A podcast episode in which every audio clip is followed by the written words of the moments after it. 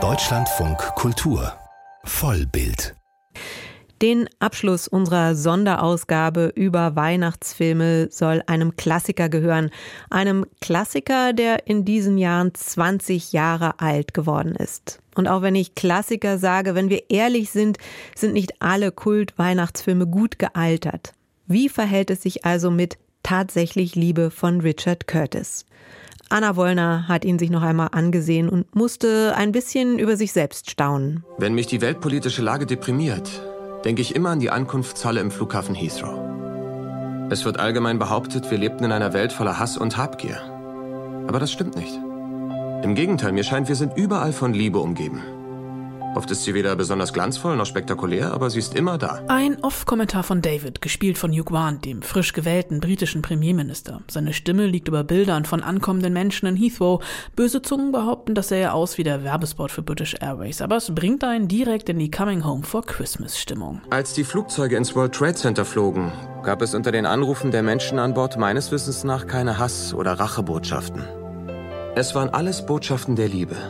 Ich glaube, wer darauf achtet, wird feststellen können, dass Liebe tatsächlich überall zu finden ist. Es ist die erste gewagte These in dieser überbordenden romantischen Komödie, die verschiedene Liebesgeschichten bis zum Weihnachtsfest erzählt. Es ist das Regiedebüt von Richard Curtis, der bis dahin vor allem mit seinen Drehbüchern wie Notting Hill, Vier Hochzeiten und ein Todesfall und Bridget Jones die britische romantische Komödie international salonfähig gemacht hat. Wenn man hier allerdings nur den Inhalt zusammenfasst, klingt es total zerfasert. Wen muss man hier flachlegen, um eine Tasse Tee und einen Schokoladenkeks zu bekommen?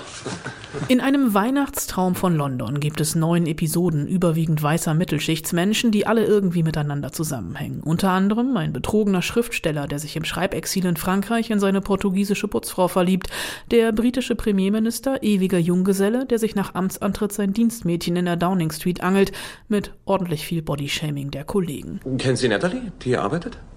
Die etwas mollige? Hm, würden Sie sie als mollig bezeichnen? Soviel ich weiß, hat sie ein ziemlich gewaltiges Hinterteil und riesige Oberschenkel. Ein unattraktiver Single, der nach Wisconsin fliegt und dort gleich drei vollbusige Schönheiten aufreißt. Ein verheiratetes Paar, bei dem er sich in seine Sekretärin verguckt und das falsche Weihnachtsgeschenk kauft. Das ist ja vielleicht eine Überraschung. Eine CD. Joni Mitchell, Donnerwetter. Zur Weiterführung deiner emotionalen Ausbildung. Ja, genau. Liebe Güte. Das ist ja fantastisch. Zwei Lichtdoubles in einem Pornofilm, die sich über ihre nackte Arbeit näher kommen. Eine klassische Büroliebschaft nach der Betriebsweihnachtsfeier, die daran scheitert, dass sie sich zu sehr um ihren kranken Bruder kümmert.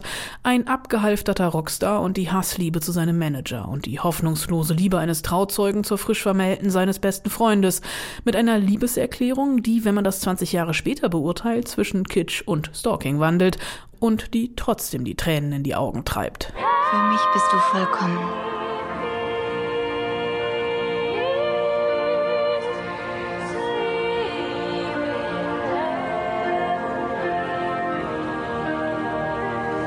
Und mein geschundenes Herz wird dich lieben.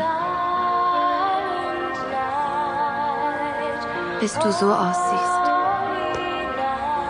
All das verpackt und erzählt in 135 Minuten Herzschmerz voller Kitsch und großer Gefühle im Kleinen. The New Yorker schrieb in der Kritik von 2003 von einem unverdaulichen Weihnachtspudding, der sich anfühlt wie eine Greatest Hits Compilation einer schlechten Sitcom. Der Guardian lobte immerhin noch die schauspielerische Leistung von Bill Nighy, nur um danach vernichtend zu urteilen, der Rest sei Müll. Aus feuilletonistischer Sicht mag Kritiker Peter Bradshaw damals recht gehabt haben, aber genau darin liegt heute der Reiz. Das wohlige Gefühl, zu Hause zu sein und mit allen Liebesgeschichten Geschichten mitzufiebern, sind sie noch so unrealistisch. Der Film funktioniert nur bedingt als romantische Komödie, dafür aber umso besser als Weihnachtsfilm, auch wenn heute niemand mehr ungestraft Witze über das Körpergewicht von Frauen oder Übergriffe des amerikanischen Präsidenten machen würde.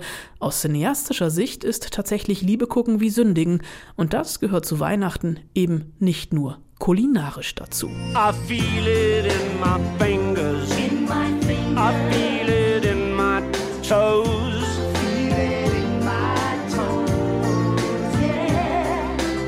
Is all around me. All around and me. so the feeling grows.